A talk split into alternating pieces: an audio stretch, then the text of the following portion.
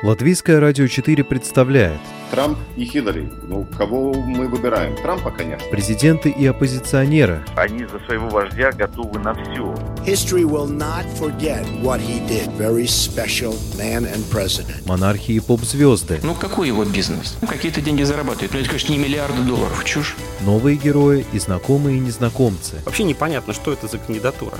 Возможно, это не те обвинения, которые будут ему предъявлены. Личности и события мирового масштаба в программе «Мир в профиль».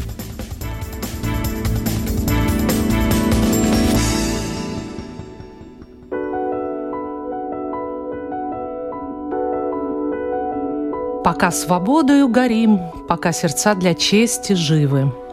Егор Жуков, молодой россиянин, в рамках так называемого московского дела, получивший три года условно за призыв к экстремизму, на два года старше этого века. Но мне он кажется выходцем из другой эпохи, о которой я узнавала когда-то на уроках великой русской литературы. Декабристом. Даром, что суд над Жуковым состоялся в первую неделю декабря.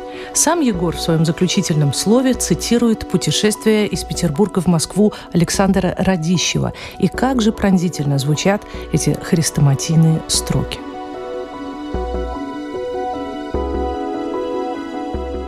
Я взглянул на крест меня, душа моя страданиями человечества уязвлена стала обратил взоры мои во внутренность мою и узрел, что бедствия человека происходят от человека. Здесь сегодня подобные люди. Люди, чья душа также остро болит за происходящее в родном Отечестве. И еще дальше, с Христом и во Христе, не безжизненно повисшим покойники на золотых цепях, вокруг которого кадят ладаном, а с евангельским идеалистом-бунтарем, готовым душу свою положить за други своя. Разъясняя мотивы своей политической деятельности, этот миллениал начинает свою речь, которая, вот ей-богу, войдет в историю, с христианских ценностей – и снова просто мурашки по коже. Российское государство сегодня позиционирует себя как последний защитник традиционных ценностей. Ваша честь. И мне кажется, может быть, что это даже хорошо, потому что христианская этика действительно включает в себя две ценности, которые мне поистине близки. Во-первых, это ответственность. В основе христианства лежит история про человека, который решился взвалить страдания всего мира на свои плечи. А во-вторых, любовь. Любовь есть доверие, сострадание, гуманизм, взаимопомощь и забота. Общество, построенное на такой любви, есть общество сильное. Вот для того, чтобы понять мотивы моей деятельности, достаточно всего лишь взглянуть на то, как нынешнее российское государство, гордо выставляющее себя защитником христианских, а значит и этих ценностей, на самом деле их защищает. Перед разговором об ответственности сперва нужно ответить на вопрос, что из себя представляет этика ответственного человека. Какие слова он произносит себе в течение жизни. Мне кажется, такие. Помни, весь твой путь будет наполнен трудностями, подчас невыносимыми. Все твои близкие умрут. Все твои планы нарушатся.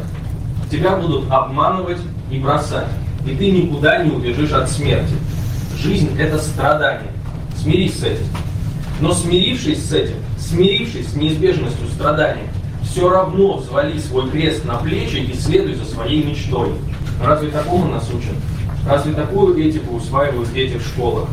Разве таких героев чествуют? Сегодня я чествую Егора Жукова, новое лицо российской оппозиции.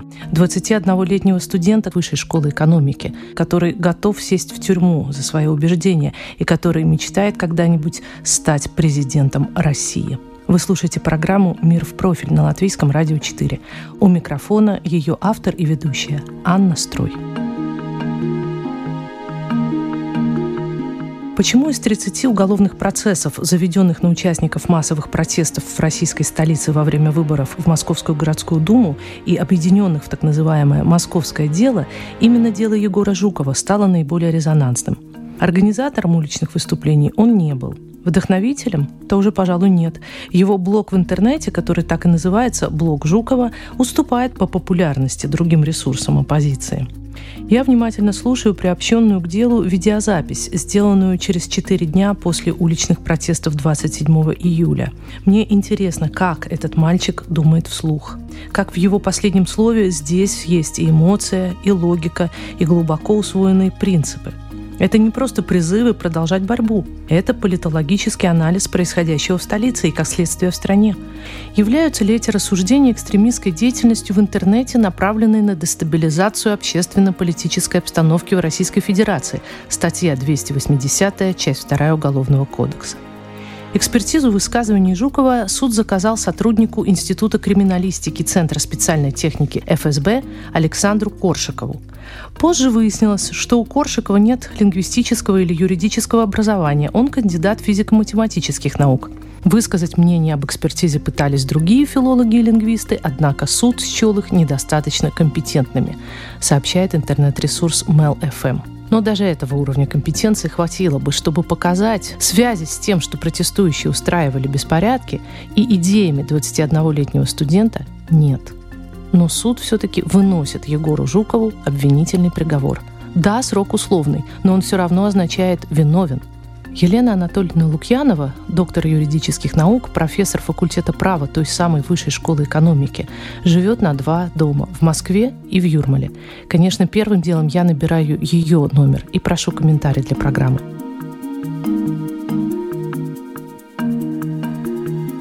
Приговор неадекватен, это позорище, потому что это, тем не менее, признание его виновным. Это приговоры основаны на абсолютных фейках, фейковых доказательствах. Вы имеете в виду экспертизу приговоре... вот эту лингвистическую? Не, а ничего, там больше ничего нет, кроме этого экспертиза, которая не экспертиза. А не было нормального судебного разбирательства, не было конкуренции сторон в процессе. В принципе, все московское дело и все расследования и судебные процессы, они примерно одинаковые, как и у Егора Жукова. Тут в Жукове слилось очень много всего. То, что он студент одного из лучших вузов России. То, что за него стали студенты, в том числе студенты вышки, это высокоинтеллектуальные ребята. То, что поднялось студенческое движение, в принципе – это то, чего больше всего всегда боялась российская власть, тронуть студентов. Тут и личные данные Егора сыграли свою роль, и то, что семья такая замечательная оказалась, и то, что он не подкупен, грамотен, грамотно себя вел. Вот, пожалуй, то, что сошлось. Надо сказать, мальчик не просто из хорошей, а из удивительной семьи. Отец нового символа российской оппозиции – космонавт Сергей Жуков. Землю с орбиты, впрочем, ему увидеть не довелось, остался на скамье запасных. Но 8 лет он был членом российского отряда космонавтов. В одном из своих интервью, даваемых лавинообразно после своего освобождения, Егор скажет, что хотел реформировать страну как отец космическую отрасль. Сына с отцом связывают тоже какие-то нереальные для нашего времени узы духовного родства. Перед вынесением приговора Сергей Жуков запишет на видео стихотворное послание своему сыну и всей стране, в котором скажет, как он гордится сыном и за что должно быть стыдно его поколению, поколению отцов. Вот вам развитие еще одной коллизии русской литературы. Так вырастают сыновья, подвластны общему закону, и не удержит их семья, и скоро выпорхнут из лона. Давно ли сыну сочинял я на ночь сказки и куплеты, и мяч по пляжу с ним гонял? Как далеко теперь все это? Освоен Фихте, Рассел, Кант, скачками ширится сознание, и вырвался его талант за грань отцового понимания. Следи за ним или не следи, а все же отстанешь, знаешь это. Так старт оставит позади в зенит ушедшая ракета. Тот старт я строил много лет под треск седых имперских зданий. Организатор и поэт, я рос в попытках созиданий. Но цепко держит прошлый век, патриархальность, несвобода. Я постсоветский человек, модель, участник перехода. А в нем другой культурный код, он боевой и непослушный. Он может двинуть жизнь вперед, промыв Авгиева конюшни. Бескомпромиссен без вранья, свободен по своей природе – так вырастают сыновья и в жизнь тревожную выходят. Концу дня мне удается получить телефон вчерашнего выпускника вышки Антона, который принимал участие в протестах против задержания Егора Жукова. Он не совсем согласен с тем, что студенты стали играть более активную роль в протестном движении, чем раньше. Студенты, дескать, всегда настроены революционно. На мой вопрос, был ли Антон подписчиком блога Жукова, тоже отвечает отрицательно, но признается, что именно преследование его университетского товарища лично для него стало последней каплей. По отношению к московскому делу моя позиция была достаточно активной с самого начала, потому как я участвовал в тех демонстрациях, которые и запустили, по сути, московское дело. А то, что касается Егора, что в какой-то момент я понял, что, ну нет, но это человек, который ходит со мной по одним коридорам и сидит со мной в одних кабинетах, поэтому здесь мой уровень сопереживания, как бы не умаляя трагедию других фигурантов дела, но здесь непроизвольно я чувствую больше сопереживания. И, ну, не знаю, если вы посмотрите на аватарки, например, ВКонтакте или в Инстаграме месяц назад, многие из них это аватарки с надписью «Я, мы, Егор Жуков» или «Свобода Егору Жукову». И то, что я вижу, это значки и наклейки у людей на рюкзаках, термосах и стаканчиках со словами «Свобода Егору Жукову». То есть активность студентов вышки в этом плане была видна и была видна по сути, с лета, как раз когда оно все началось. Это в основном такая как бы активность снизу, естественно. То есть не то, что кто-то приходил к вам и раздавал значки там и, и наклейки. Нет, ни в коем случае нет. Безусловно, нет такого, что приходит человек и говорит, так, теперь все быстро надели эти значки. Нет, те, кто чувствует свою солидарность с теми словами, которые написаны на них, тот их использует.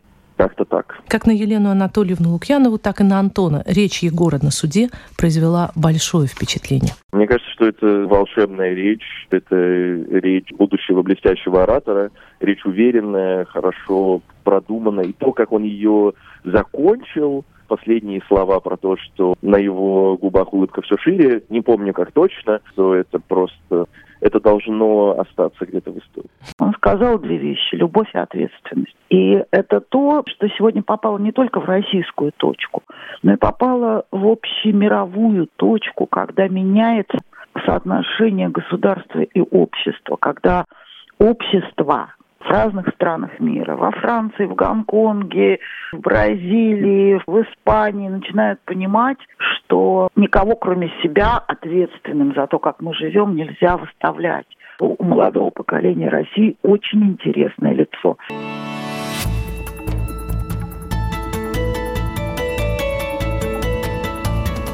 После объявления приговора Егор Жуков стал звездой российских оппозиционных масс-медиа. Вот цитата из его интервью телеканалу «Дождь». Конечно, я хочу стать президентом страны. Я хочу стать президентом страны, который будет последним президентом, от которого что-либо зависит. Я прошу Антона прокомментировать эти амбиции Егора Жукова. Любой человек, который приходит в политику, он мечтает быть президентом. И, безусловно, к ней он собирается стремиться. Егор уже до дела довольно активная политическая фигура для своего возраста.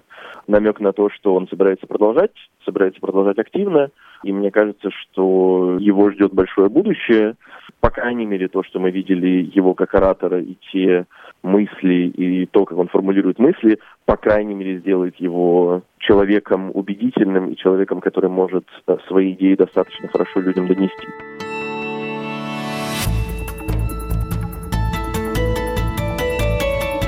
Руководство вуза, в котором учится Егор, впрочем, не совсем устраивает превращение студента в звезду. Сначала, дескать, нужно написать диплом. Однако с этого месяца парень уже получил работу корреспондента отдела политики в «Новой газете». А платформу для блога Жукова предоставил известный рэпер Оксимирон. Самому Жукову администрирование ресурсов запрещено на два года. Пока трудно быть уверенным в том, что эта история действительно история со счастливым концом. Уже после суда над Жуковым другие фигуранты московского дела Егор Лесных, Максим Мартинцов, Александр Мыльников были признанными виновными в применении насилия в отношении представителей власти. И это при том, что протестующих задерживали с особой жестокостью. Как пишет та же «Новая газета», на последних приговорах по московскому делу гуманизм закончился – а на мой вопрос, ожидаются ли какие-то репрессии и чистки в ВУЗе, вступившимися за своего студента, и преподаватель, и выпускник Высшей школы экономики отвечают довольно сдержанно. Может вполне быть и чистка. У меня меня есть ощущение, что нас ждет какое-то системное придавливание, когда вышку на системном уровне на каком-то будут пытаться как-то контролировать, цензурировать, но это лишь мои догадки, и нет ощущения того, что вот если сейчас поставить хэштег «Свободу Егора Жукову», ну, к вам придут домой с обыском. Какой же выход? Егор Жуков говорит об этом так. Мы сами есть друг у друга. Помогайте друг другу и поймите, что сейчас мы все с вами семья. Привозите передачки арестованным и приезжайте на суды задержанных, ибо нету ничего хуже для заключенных, чем чувствовать себя в одиночестве. И главное, продолжайте выражать свою позицию громко и гордо, ибо прекратить делать это сейчас значит сдаться – силовикам. Потому что когда побеждает страх, наступает тишина. Тишина, которая будет прервана звуком торможения черного воронка за окном и делящим жизнь на до и после грохотом дверного звонка.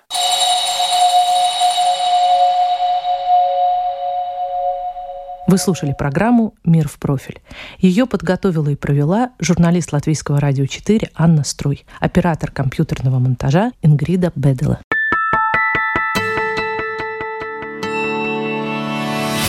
Человек и его поступки. События и его значения. В программе «Мир в профиль» на Латвийском радио 4.